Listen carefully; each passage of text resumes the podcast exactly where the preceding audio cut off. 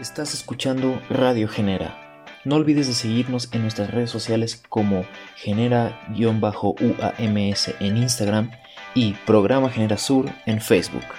Continuamos. Y estamos de regreso en este tercer bloque de Radio Genera por Radio Anáhuac 1670 de AM. Y pues bueno, en el bloque anterior estábamos hablando un poquito de esta cuestión de cómo remuneran a los competidores olímpicos y cómo se va moviendo un poco el dinero entre los deportistas de alto rendimiento. Y pues bueno, Isa comentaba un caso muy especial, que Isa no sé si quieras continuarlo para refrescar la memoria un poco a las personas que no estaban. Y ahorita continuamos hablando de eso. Sí, claro, justo les estaba comentando del el caso de este youtuber que hace un par de meses eh, estuvo en una pelea de boxeo en un ring profesional. El nombre es Jake Paul. Entonces se enfrentó a Mayweather y creo que hace unos días, o si no fue ayer, este, tuvo otra pelea como a nivel profesional y justamente era como esta contraparte de gente que se ha preparado toda la vida contra las personas que, que llegan, por así decirlo, de, de la nada y generan millones de dólares con lo que hacen. Sí, yo quiero comentar algo ahí de, ese caso, este, porque también lo vi. Y la verdad es que sí fue algo muy polémico, porque también lo que mencionaban es que realmente ese caso fue para generar dinero, ¿no? Este, esa pelea fue para generar dinero, eh, ya que, pues bueno, este Jake Paul, que es un famoso youtuber, ha incursionado en esta parte del boxeo. Este, pues, sí, no tiene la misma experiencia y el y el mismo tiempo compitiendo que otros boxeadores, pero también este, la cuestión de que eh, fue polémica fue porque dicen que Mayweather lo pudo haber noqueado desde el primer round y no lo hizo hasta llegar al décimo round, que evidentemente la victoria se la dieron a Mayweather, ¿no? Pero la, la cuestión aquí es que el dinero lo quisieron generar hasta el décimo round, entonces que por lo mismo fue que no, que no perdió la pelea antes. ¿O qué opinas tú, Emilio? Este, sí, pues realmente en el tema de boxeo también se presta mucho a, maños, porque no solamente terminan ganando los jugadores, eh, bueno, los boxeadores en este caso, sino es toda una estructura que se termina enriqueciendo desde el cuerpo técnico hasta otras personas que juegan con, estos deportes. Y pues también eh, volviendo un poquito al tema de cómo es que te apasiona una cosa con respecto a otra, unos eh, sostienen el, caso de que, mm, pues sí es complicado realmente que te llegue a apasionar unos clavados. Tú te juntas a ver ah, eh, un partido de fútbol, un partido de básquetbol, pero juntarte a ver unos clavados es complicado porque realmente no es algo que, que compitas tal cual en un enfrentamiento directo, si no es algo que tú esperas, tienes un momento entre una persona y otra y eso lo vuelve pues un poco más em, inestable en, cronológicamente. Sí, totalmente, Emilio. Este, pero bueno, Isa, ¿tú qué opinas eh, con respecto, retomando un poquito el tema de, de, la pelea de este Jake Paul, el youtuber, este, que cómo estas personas que tienen este, ya un nicho como negocio, en este caso él como youtuber, y pasa a esta, esta, esta parte de el deporte de alto rendimiento, ¿no? Y que busca integrarse eh, apalancado obviamente de su fama, este, para poder generar dinero.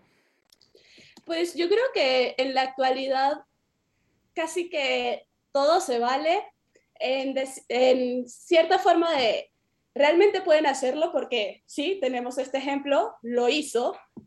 Que sea el deber, no, no estoy totalmente de acuerdo, porque, a ver, seamos justos, hay gente que ha estado durante años recibiendo golpes en rings para que tú que estabas allí y entonces desde hace unos meses decidiste que te gustaba esto, pues vas a llevarte todo el oro. O sea, es parte de este mundo moderno en el que pues la globalización, puedes estar a través de Internet en lo que quieras. Sí, lo puedes hacer. A mi deber no es lo más correcto, pero bueno, o sea, al final todo se vale. Pero tú qué piensas, Sergio?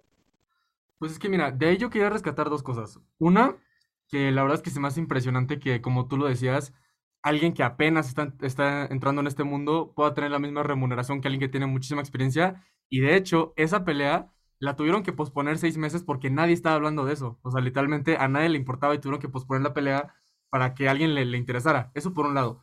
Ahora, por otro lado, si lo comparas con otras peleas que ha habido, por ejemplo, cuando fue la de Mayweather y Conor McGregor, en esa pelea, ambos, nada más por subirse al ring, nada más por subirse al ring, ambos ganaron 100 millones de dólares, los dos. Y obviamente en esa pelea ganó más dinero Mayweather porque él fue el que ganó la pelea. Pero ahí claramente se ve qué es lo que le gusta ver a la gente. Que de repente sí sea un poco disruptivo, pero que siga teniendo sentido. O sea, por amor de Dios, o sea, ¿por qué te iba a entretener tanto ir a ver a un youtuber que no tiene nada de experiencia que pelee con alguien que hasta la fecha se retiró invicto? Bueno, tuvo esta pelea de para salir de retiro, pero que literalmente se retiró invicto. Pero tú cómo lo ves, Emilio? Sí, eh, con todo esto que estamos mencionando, creo que es importante eh, llegar a la conclusión de que necesitamos un medio, un sistema o algún, alguna otra organización que regule los salarios dentro de todos los deportes. Tenemos eh, la FIFA, la UEFA, eh, los directivos de la NFL, pero realmente estos ya se han vuelto un tema, unas personas que están sucias en el sentido de la corrupción ya se sabe que temas como del Mundial de Qatar em, son eh, temas eh, únicamente políticos y es complicado. También con este tema de Mayweather y McGregor, em, se, se, nota, se ve reflejado que el claro ganador tenía que ser Mayweather por, por la disciplina que representa. Eh, McGregor es de UFC y Mayweather es de box y quedaba mal visto, por así decirlo, que alguien que no se enfocara en la disciplina que es el box eh, fuera el ganador. Entonces Mayweather solamente tenía que salir al ring, pararse y que no, que no lo tiraran. Eh, no sé qué opinas tú, eh, Diego. Claro que sí, Emilio, y justamente como lo comentas, pues muchas veces eh, tal vez falta como algo que regule totalmente estos salarios o estas, pues estos shows que a veces se dan al público porque yo creo que hay una muy delgada línea en el aspecto de, dar un espectáculo o de, pues de dar un show a la gente.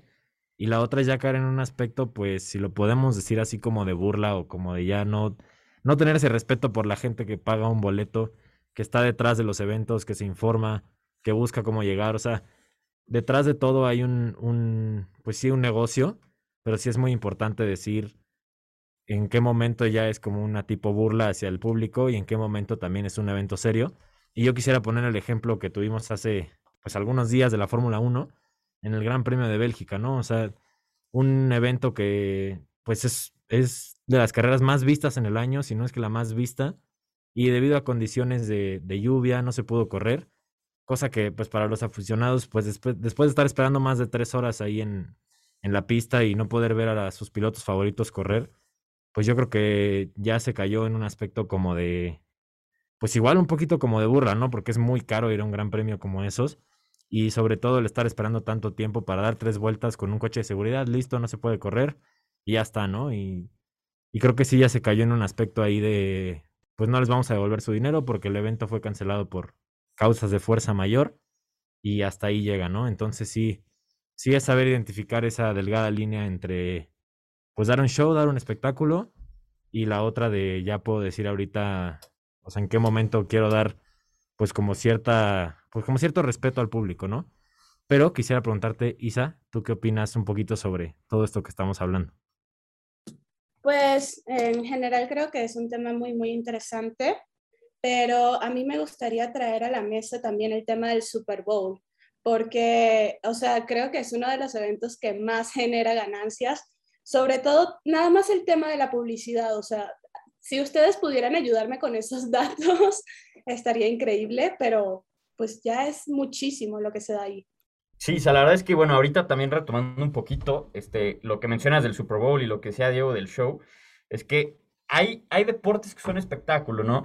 Y yo creo que hay un deporte del que no hemos hablado ahorita, este, a lo largo del programa, que tal cual es entretenimiento y es espectáculo y es este, la lucha libre, ¿no? Y yo creo que una de las empresas más grandes de eso es la WWE, que es World Wrestling Entertainment, este, y que la verdad es que tienen un main event que se llama WrestleMania, y bueno, este, hablando de un poquito de eso, en 2014 eh, simplemente la empresa recaudó 4.5 millones de dólares gracias a las ventas de merchandising. Y además eh, en, Texas, este, el simple hecho de que ahí fue el, el, evento, se recaudaron más de 170 millones de dólares, simplemente porque el evento se hizo ahí. Entonces, la verdad es que también ese tipo de cosas este, de show eh, son muy interesantes que también podemos ver ahí como forma de negocio, porque tal cual es venderle al espectador un espectáculo, ¿no? Entonces, este, no sé qué opinas al respecto, Emilio. Sí, sí, sí. Ahorita con todo este tema que están tocando, eh, me, gustó, me gustaría dar algunos datos curiosos sobre negocio en, los deportes. Eh, hablamos de la Fórmula 1. De hecho, Ferrari eh, gana más por venta de mercancía que realmente por sus carreras. seguramente conocemos a alguien que tiene su mochila Ferrari o un estuche Ferrari y pues todo eso es, representa la mayor parte de sus ganancias. En el tema de la publicidad en el Super Bowl, de hecho, eh, un anuncio es de los más, eh, un segundo en, en, el Super Bowl es de los más caros y es el día que más se vende guacamole en Estados Unidos. Y pues te das cuenta cómo influye muchísimo eh, un negocio o un evento en, pues, en la vida cotidiana de las personas. Todo, todo eso realmente no representa, representa más bien una mayor este, parte de los ingresos que se mueven en, un país, si es un gran evento. Por ejemplo, Bélgica se paraliza completamente por su, carrera de la Fórmula 1. Y aquí en México también es muy conocido el tema de las luchas libres, es, sobre todo para turistas, es algo muy común que vayan aquí. Y es completamente espectáculo, es algo muy emocionante, estar gritando, estar viendo a las personas que, a los técnicos contra, contra los sucios. Entonces es, es muy emocionante y pues te dejo la palabra, Sergio.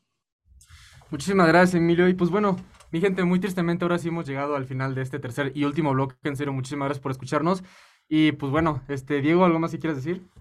Nada más, Sergio, muchas gracias por, por un programa más en el que estuvimos el día de hoy. Como siempre, muy bueno. Eh, a mí me encuentran en mis redes sociales como Diego-AGUE en Instagram. Y nada, eso ha sido todo por mi parte. Muchas gracias por un programa más y nos vemos a la próxima. Muchísimas gracias, mi Diego. Alex, ¿algo más que nos quieras decir? Pues nada más agradecerles nuevamente por escucharnos. La verdad es que muy emocionado de estar aquí. Yo creo que el tema fue muy interesante. Gracias, Emilio, por acompañarnos. Y pues bueno, a mí me pueden encontrar en todas mis redes sociales como Alejandro Redes. Muchísimas gracias, mi Alex. Isa, ¿algo más que nos quieras decir?